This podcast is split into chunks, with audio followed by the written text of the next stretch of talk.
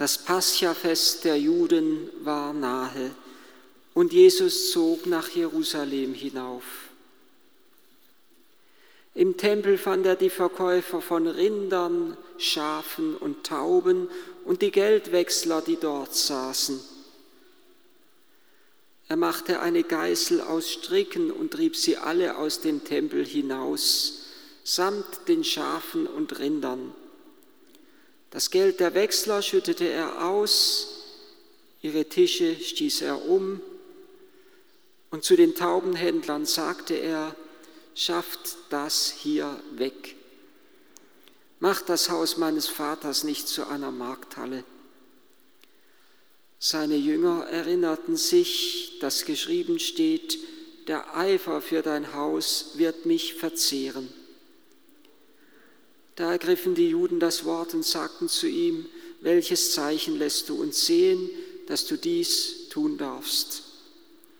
Jesus antwortete ihnen, reißt diesen Tempel nieder und in drei Tagen werde ich ihn wieder aufrichten. Da sagten die Juden, 46 Jahre wurde an diesem Tempel gebaut und du willst ihn in drei Tagen wieder aufrichten? Er aber meinte den Tempel seines Leibes. Als er von den Toten auferweckt war, erinnerten sich seine Jünger, dass er dies gesagt hatte, und sie glaubten der Schrift und dem Wort, das Jesus gesprochen hatte.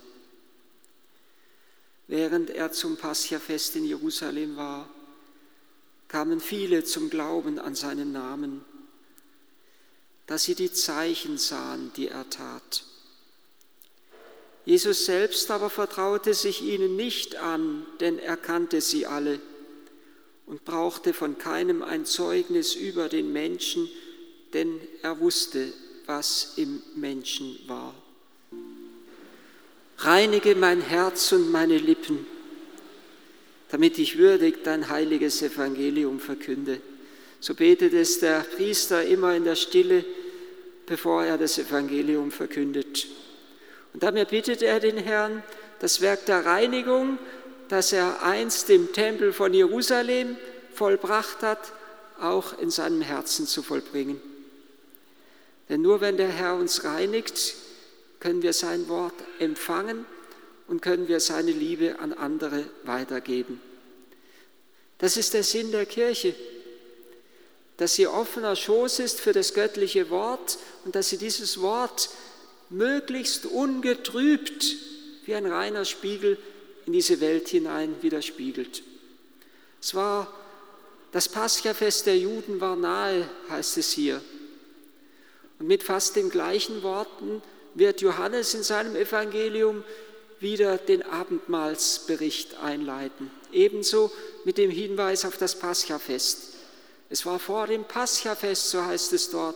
Jesus wusste, dass seine Stunde gekommen war.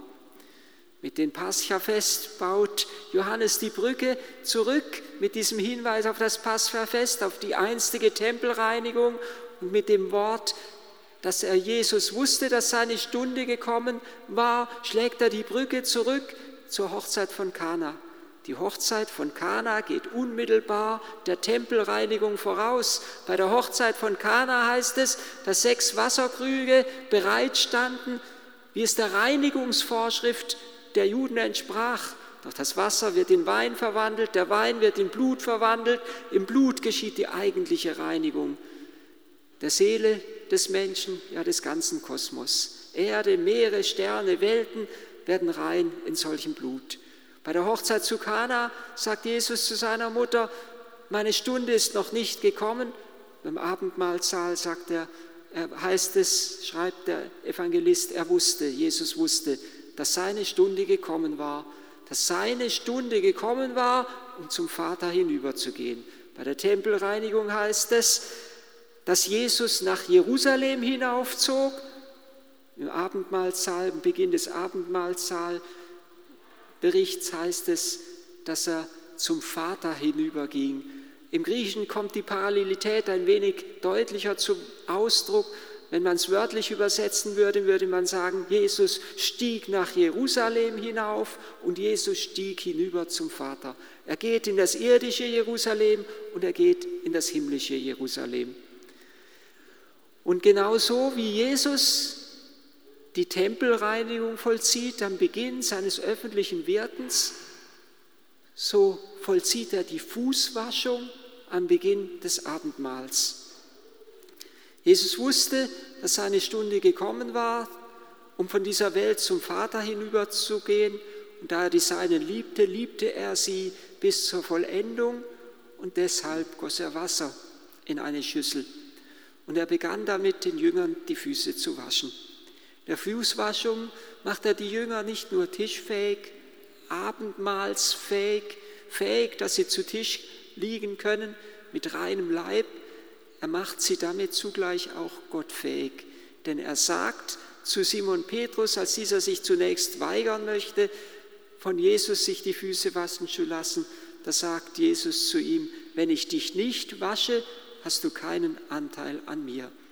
Die Waschung ist die Voraussetzung dafür, dass wir Anteil bekommen am göttlichen Leben. Die Waschung, genauso wie die Reinigung des Tempels, soll den Raum bereiten, in dem Gottes Herrlichkeit Wohnung nehmen kann. Wir werden kommen, sagt Jesus im Abendmahlsaal, und bei ihm im Herzen des Glaubenden Wohnung nehmen. Ich und der Vater und der Heilige Geist, wir werden kommen und Wohnung bei ihm nehmen. Und er sagt zugleich auch im Abendmahlsaal, ich gehe hin, euch einen Platz vorzubereiten. Und der heilige Augustinus deutet das Wort so, dass er sagt, er bereitet die Wohnung für uns indem er die Bewohner für Gott vorbereitet, indem er die Wohnung der Bewohner für Gott vorbereitet. Er bereitet sozusagen unsere Herzen, damit Gott in uns Wohnung nehmen kann. Es geht um die Reinigung des Herzens, um unsere Herzensreinigung. Es geht um die Reinigung auch dessen, was für Israel das Herz dieses Volkes ist. Der Tempel ist für Israel das Herz des Volkes, für den frommen Juden ist der Tempel in Jerusalem die Mitte der ganzen Welt, die Mitte des Kosmos. Und genau an diesem Punkt setzt Jesus an. Genau dort beginnt er das Werk der Reinigung, der Heiligung und der Erlösung. Und die, die im Tempel sind, nehmen Anstoß daran. Und sie fragen ihn gleichsam, was erlaubst du dir eigentlich? Sie fragen ihn ganz konkret, welches Zeichen tust du, welches Zeichen lässt du uns sehen, dass du dies tun darfst? Tun darfst? Was ist deine Legitimation? Was ist das Recht, das du dir herausnimmst, mit einer solchen Macht, mit so einem solchen ungeheuren Sturmesbrausen durch den Tempel von Jerusalem zu fegen? Die, die Schafe und Rinder herauszutreiben, das Geld der Wechsler auszuschütten und die Tische umzustoßen. Was erlaubst du dir eigentlich? Mit welchem Recht tust du das? Was ist deine Legitimation dafür, dass du das tun darfst? Welches Zeichen lässt du uns sehen, dass du das Recht hast, so zu handeln? Und er gibt zunächst eine völlig unverständliche Antwort. Eine geheimnisvolle Antwort. Er sagt, reißt diesen Tempel nieder, in drei Tagen richte ich ihn wieder auf. Unverständlich, was damit gemeint ist. Der Evangelist fügt es deutend hinzu, er meinte den Tempel seines Leibes. Welches Zeichen suchst du? Und ein andermal sagt Jesus, diese Generation ist böse, sie fordert ein Zeichen. Welches Zeichen tust du? Sie fordert ein Zeichen, aber es wird ihr kein anderes Zeichen gegeben werden als das Zeichen des Jona.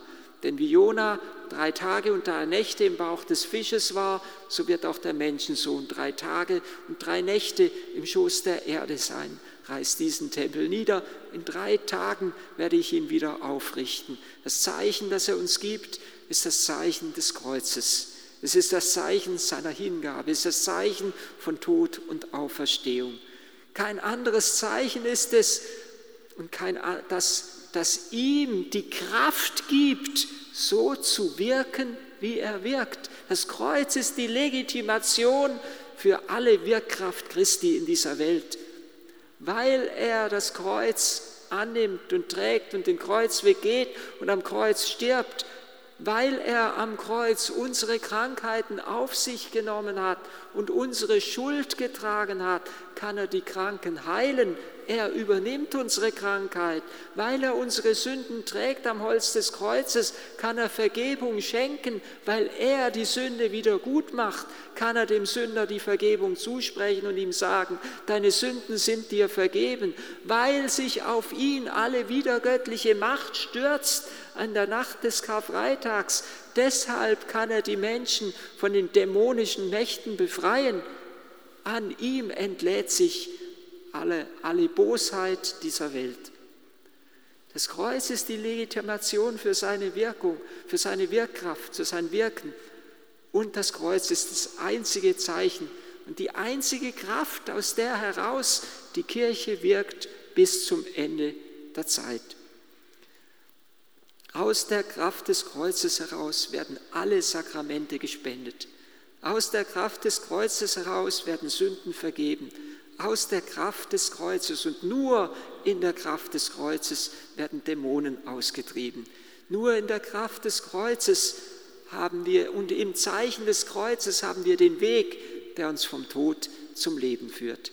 Welches Zeichen lässt du uns sehen? Es wird ihnen kein anderes Zeichen gegeben als das Zeichen des Jona.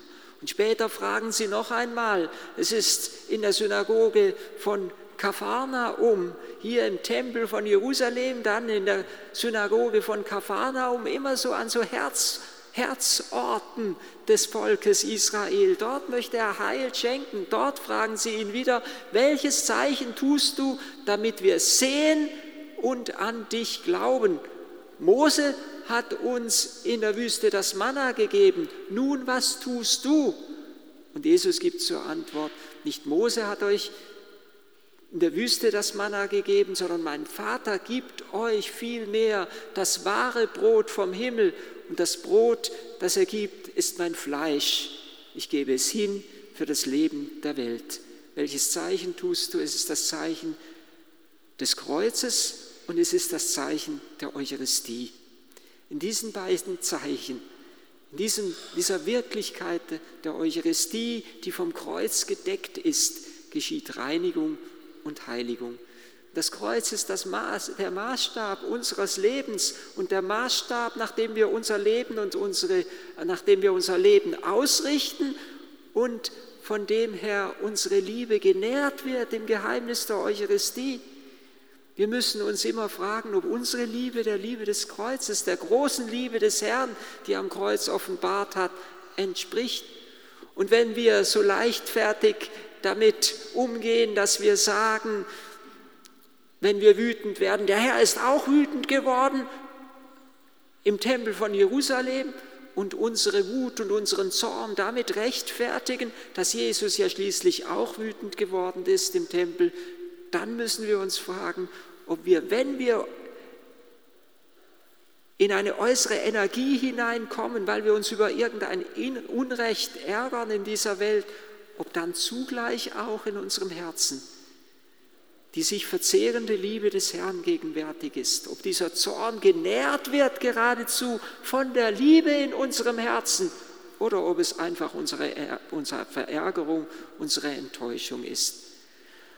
Das Kreuz ist der Maßstab unseres Lebens, die Quelle unserer Kraft und die Quelle unserer Liebe. Und durch das Kreuz hindurch möchte der Herr auch unsere Herzen reinigen, damit wir wieder gottfähig werden, damit wir Gott empfangen können. Er soll Raum haben im Tempel von Jerusalem, er soll Raum haben in der Kirche und er soll Raum haben in unseren Herzen. Nur wenn Jesus wieder in der Mitte der Kirche, in der Mitte der Welt, in der Mitte unseres Herzens ist, nur dann kann er auch an uns, aber auch durch uns das Werk der Reinigung und der Heiligung vollziehen.